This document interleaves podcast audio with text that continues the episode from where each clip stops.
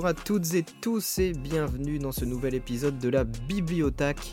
Alors, si vous avez cliqué, c'est sans doute parce que vous connaissez ou vous aimez JoJo's Bizarre Adventure, mais est-ce que vous connaissez Hirohiko Araki, le créateur de cette œuvre? C'est pas anodin si on en parle aujourd'hui. J'ai récemment entrepris un gros gros travail euh, de relecture, de revisionnage où j'ai analysé justement toute cette première partie de Jojo. Je compte toutes les faire, mais bon, j'ai commencé par la première, donc Phantom Blood. Euh, le thread est disponible sur euh, mes réseaux sociaux et aussi sur Nostroblog, donc pour ceux qui ne l'ont pas lu, j'ai trouvé ça assez sympa de vous présenter au format audio tout le contexte qu'il y a autour de Jojo, parce que c'est vrai que de vous énumérer euh, chapitre par chapitre ce qui se passe, ça peut être un peu ennuyant au format audio, mais je pense que le vécu d'Araki avant d'arriver sur son œuvre phare, ça peut être très intéressant. C'est pourquoi je vous propose de commencer sans plus tarder sur le contexte social japonais avant Araki, direction 1945. Avant de nous attaquer à la vie d'Araki, je vous propose un rapide tour d'horizon de la société japonaise, ce qui va nous permettre, vous allez voir, de, mieux appréhender l'auteur et par extension ses œuvres, et donc Jojo. Malheureusement, on commence par une note qui est peu joyeuse, avec les tristement célèbres bombardements du 6 et 9 août 1945, donc à Hiroshima et à Nagasaki. C'est une année 1945 euh, qui va aussi marquer la reddition officielle du Japon, qui prononcée par l'empereur, et s'en suivra donc la période de l'occupation américaine jusqu'en 1952. L'occupation américaine, on l'a abordé euh, dans le premier épisode de la bibliothèque, où euh, bah, le thème était euh, la place de la femme dans le, dans le shonen manga. Et vous allez voir qu'aujourd'hui, cette influence américaine, elle est encore palpable et elle a marqué la vie d'Araki. Bien entendu, cette influence, elle ne va pas se volatiliser en 1953. elle continuera d'imprégner le quotidien des Japonais. Et encore aujourd'hui, le sport numéro 1 au Japon, c'est le baseball. Le manga, il fait figure dans ces années euh, d'échappatoire euh, pour les Japonais qui peuvent y avoir accès parce que ça reste une denrée rare. Euh, tout le monde n'a pas les moyens aussi de s'octroyer des loisirs. Et c'est durant cette rude période qu'un certain Osamu Tezuka émerge et va connaître ses premiers succès, en 1947 par exemple avec La Nouvelle Île au Trésor. Le pays du soleil levant va se redresser, va se reconstruire, et c'est le début du miracle économique japonais alors, qui dit miracle, dit enrichissement de la population. Je vous l'accorde, il reste de nombreuses inégalités, mais euh, ce miracle économique est synonyme d'argent à dépenser. Et à dépenser dans quoi? Les loisirs. On va pas faire traîner les choses encore plus. Nous voilà le 7 juin 1960, nous sommes à Sendai, et le petit Toshiyuki Araki pointe le bout de son nez. Alors, Sendai, c'est une mégalopole euh, de la côte est japonaise et c'est la préfecture de Miyagi. Euh, si vous voulez vous repérer un petit peu plus sur l'île principale du Japon, donc euh, Honshu, si je dis pas de bêtises, on est à quelques centaines de kilomètres au nord de Tokyo. Le père de Toshiyuki est un employé de bureau et sa mère est une femme au foyer. Il est abreuvé de récits occidentaux et si je devais vraiment en citer un, ce serait 20 milieux sous les mers de Jules Verne. Euh, je vais citer que celui-là parce que vraiment là j'en ai la certitude, mais c'est aussi ce genre d'œuvre qui, au-delà de l'univers qu'elles vont proposer, euh, vont attiser l'intérêt tout simplement de Toshiyuki pour les cultures étrangères, pour les cultures occidentales. Euh, si on devait marquer un premier coup de foudre culturel pour Araki, ce serait forcément Le Bon, la Brute et le Truand, donc un film de Sergio Leone qui est sorti en 1966 en VO. Euh, donc accompagné de son père, il a été au cinéma et tout simplement il est tombé amoureux, on peut dire, de, ce film mythique qui a sûrement marqué bien d'autres personnes. Hein. C'est euh, au-delà du film la prestation de Clint Eastwood hein, qui a marqué le jeune Toshiyuki. on y reviendra, je pense, dans mes prochaines analyses, mais, mais pour la petite anecdote, c'est la performance de Clint Eastwood qui a donné l'idée d'Araki euh, de faire de Jotaro le Jotaro qu'on connaît. Au Japon, euh, le bon, la brute et le truand, il est intitulé Le tireur du crépuscule. Il est sorti en 1967 là-bas. mais c'est aussi un film qui marque de par sa bande-son qui est vraiment iconique et qui est dirigé par le non moins légendaire Ennio Morricone. Alors, vous le comprenez peut-être déjà, mais dans l'inconscient d'Araki, il y a quand même du beau monde qui commence déjà à s'inscrire, alors qu'il n'a que 7 ans. Mais restons en compagnie du père de Toshiyuki si vous le voulez bien. C'est un homme qui est vraiment passionné d'art. Selon les dires d'Araki, euh, son père possédait euh, une très belle collection de livres abordant ce vaste sujet qu'est l'art. Euh, et c'est pas pour déplaire à son jeune fils hein, qui, au crépuscule des années 60, commence à griffonner le papier. Et justement, qu'est-ce qu'il en est du manga dans ces années 60 bah, De nombreux auteurs qui ont eux-mêmes été abreuvés par Tezuka vont devenir vraiment le visage d'une nouvelle génération. Euh, j'en ai ressorti un justement de, cette nouvelle vague, c'est Mitsuteru Yokoyama. Euh, c'est le créateur de Babel 2, qui lui va être une influence majeure d'Araki. Alors si jamais euh, ça vous intéresse, je pourrais vous mettre en, description de l'épisode quelques liens pour aller consulter un peu plus en profondeur bah, Babel 2, Le Bon, la Brute et le Truand, etc. Et d'autres références artistiques qu'on va aborder un peu plus tard. À l'heure où on parle, donc à la fin des années 60, le manga il est en pleine mutation. Il adopte un rythme de parution qui est hebdomadaire à ce moment-là, et euh, c'est quelque chose qui est impulsé par le Shonen Magazine. Et euh, c'est un contexte qui est très apprécié par, euh, notre jeune Toshiyuki.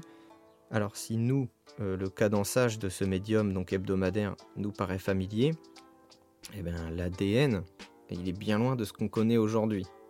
En fait, ce que je veux dire par là, c'est que les termes shojo, seinen, shonen, neketsu. Tout ça, ça existe déjà. Mais les frontières entre les catégories de les typologies d'œuvres, elles sont presque nulles. C'est-à-dire qu'à l'époque, c'est plutôt un manga majuscule euh, qui se préoccupe pas du tout des codes liés aux désignations de genre. Euh, le manga, il est décloisonné, c'est un gros bouillon d'influence et de culture. Euh, et je pense qu'on tient là une des plus belles pistes qui donnera à Araki une appétence vraiment hétéroclite, c'est-à-dire qu'il s'intéresse à tout, sans, je pense, juger. On peut retrouver de, tout dans les œuvres d'Araki, et je pense que, que c'en est là une des, une des plus belles raisons. On l'a abordé déjà à demi-mot, donc les, les, genres existaient déjà, même s'ils n'étaient pas plus respectés que ça, et donc le neketsu existait déjà. C'est réellement dans les années 70 hein, qu'il va devenir populaire, et euh, la raison, euh, elle réside dans ce flirt des genres qui va s'amenuiser petit à petit pour se tourner vers le manga qu'on connaît aujourd'hui. Une autre raison, c'est la naissance du Shonen Jump en 1968. Et au fait, on l'a pas dit, mais Toshiyuki, il a deux petites sœurs. Elles sont jumelles, elles sont fusionnelles, et ça va créer vraiment un sentiment d'exclusion chez le petit Araki, qui de ce fait-là va passer de longues heures à dévorer des livres d'art de son père, des mangas qui vont lui passer sous la main, et euh, bah, malgré tout il dessine toujours, et il va continuer de le faire, vraiment inlassablement, tout en ingurgitant euh, bah, un nombre incalculable d'œuvres hein, et, et de tout genre. Voilà, il s'agit de musique, de sculpture, de tout type d'expression artistique et ça rejoint une nouvelle fois bah, cette appétence hétéroclite euh, qui caractérise euh, Araki. Mais d'ailleurs, vous vous souvenez, le, miracle économique japonais, on est toujours en plein dedans, et à l'approche des années 80, le divertissement est roi. Araki, il a 20 ans, en 1980, et même s'il est doué pour le dessin, bah, ses tentatives, elles restent sans écho. Et quand je parle de tentatives, je veux dire par là euh, bah, les innombrables fois où euh, Toshiyuki il envoie son travail à une maison d'édition sans réponse. Donc il décide de, prendre le taureau par les cornes et il va monter à Tokyo. Et c'est dans le bâtiment de la Shueisha qu'il va faire une rencontre décisive, non seulement pour sa carrière, mais aussi pour sa vie. Euh, quelle rencontre, mesdames et messieurs Il s'agit de Ryosuke Kabashima, à l'époque est un tout jeune éditeur qui va prendre la peine vraiment de considérer Araki en critiquant son travail. Alors je vous fais une toute petite parenthèse sur euh, Ryosuke Kabashima. Je n'ai pas l'info sous les yeux, mais je pense pas me tromper en vous disant que ça a été le tanto de d'Araki jusque euh, Stardust Crusader. Donc voilà, on revient à leur rencontre. Et euh, bah, le jeune dessinateur, lui, il y voit une avancée folle. Il a enfin une réponse en fait. et qui plus est, c'est une critique sur différents aspects de son travail. Donc il va s'empresser de les corriger de retour à Sendai. Et une fois son histoire retravaillée, Toshiyuki va la présenter à un concours qui est organisé par la Shueisha. Et c'est donc avec Buzo Poker qu'il va décrocher la deuxième place du prestigieux prix Osamu Tezuka. Encore une petite parenthèse, euh, il faut noter que le jury de ce prix ne décerne presque jamais la première place. Euh, voilà, c'est une mentalité qui est, on va dire, plus japonaise.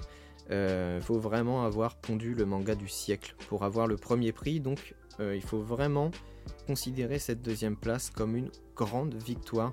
Et euh, en l'occurrence, la symbolique, elle est forte, puisque ce prix porte le nom d'Osamu Tezuka, qui a bercé de nombreux auteurs, dont Mitsuteru Yokoyama, qui a lui-même bercé Araki.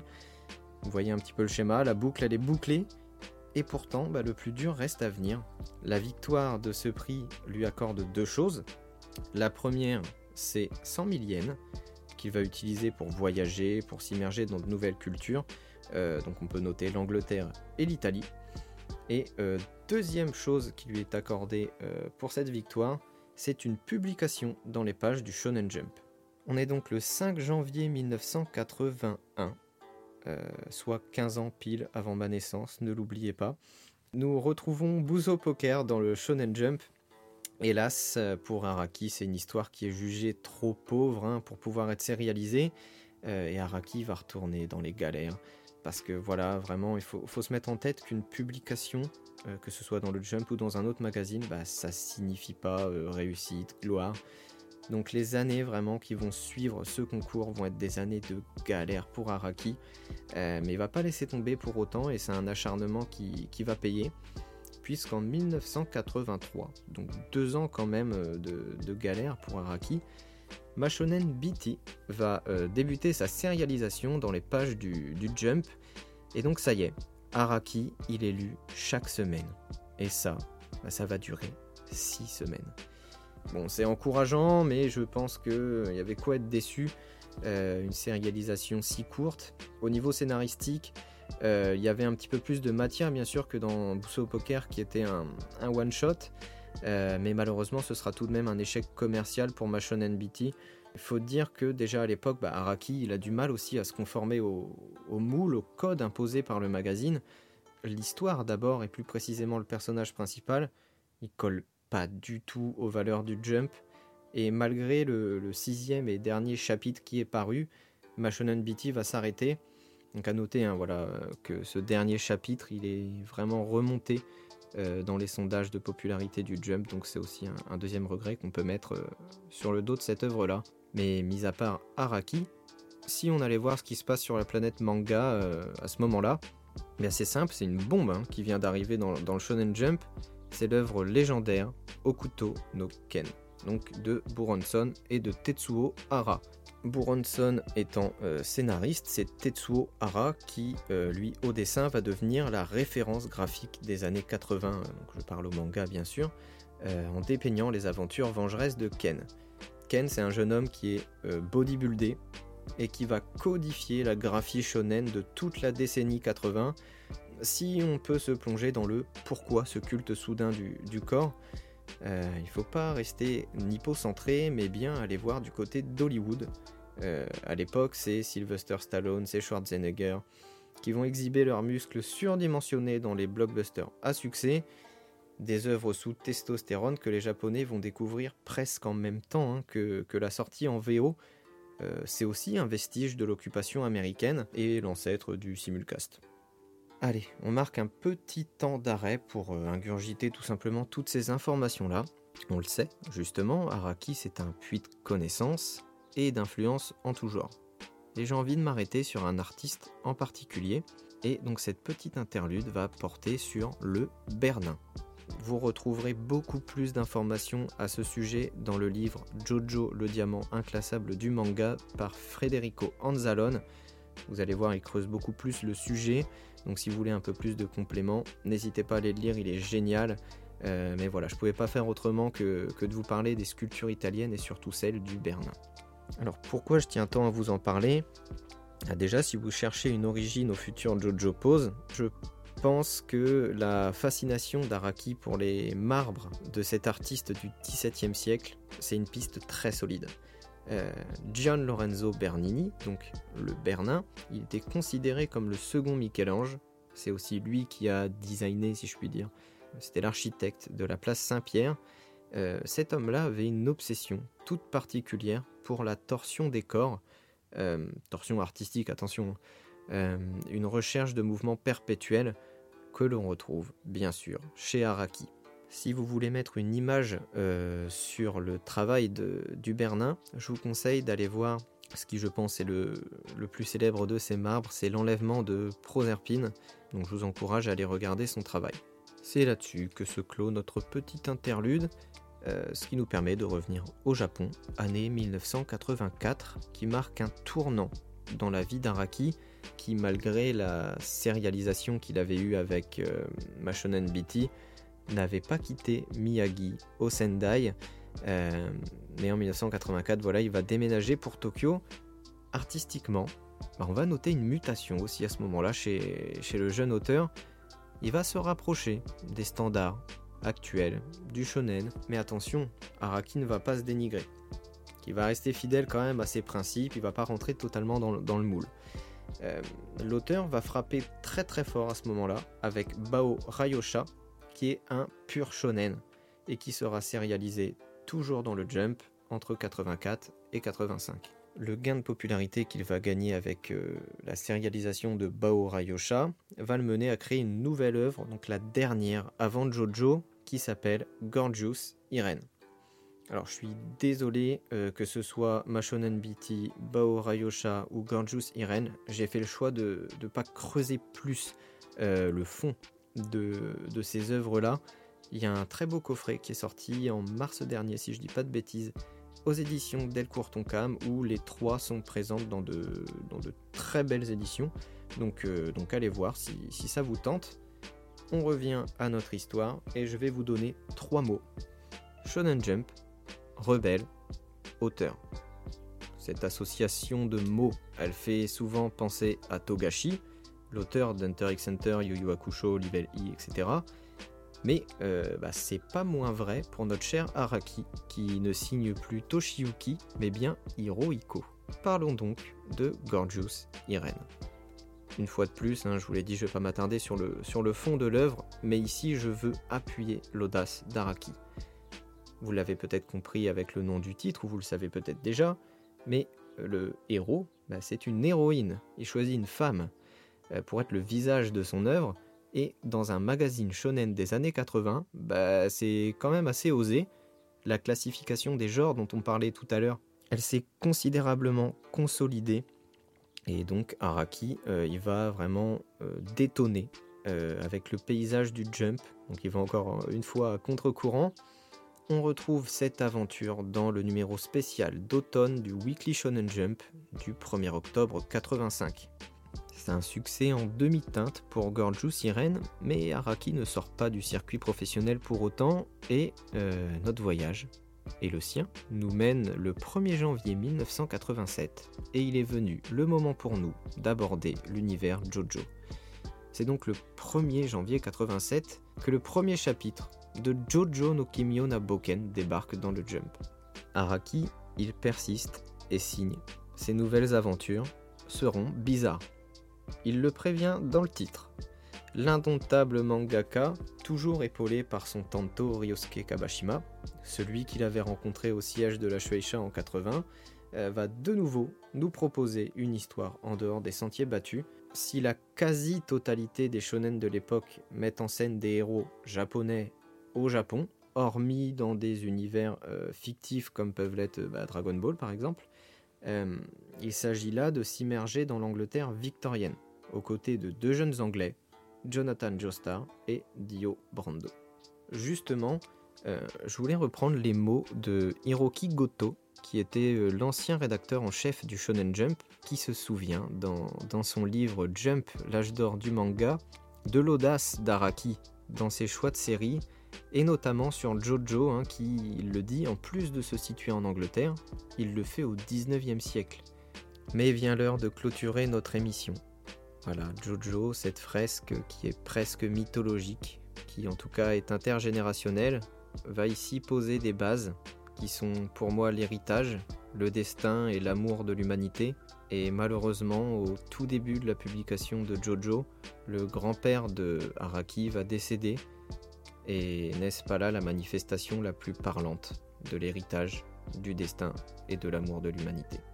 Si jamais vous voulez vous pencher un peu plus en détail sur mon travail et aller voir l'analyse donc de Phantom Blood, je vous mets les liens euh, dans la description de l'épisode. Et si tout simplement vous voulez que j'adapte l'analyse de Phantom Blood au format audio, n'hésitez pas à me le faire savoir sur les différents réseaux sociaux, que ce soit mes réseaux perso ou encore ceux de la bibliothèque. En tout cas, j'espère que cet épisode vous aura plu. Et je vous dis bah, à la prochaine. Salut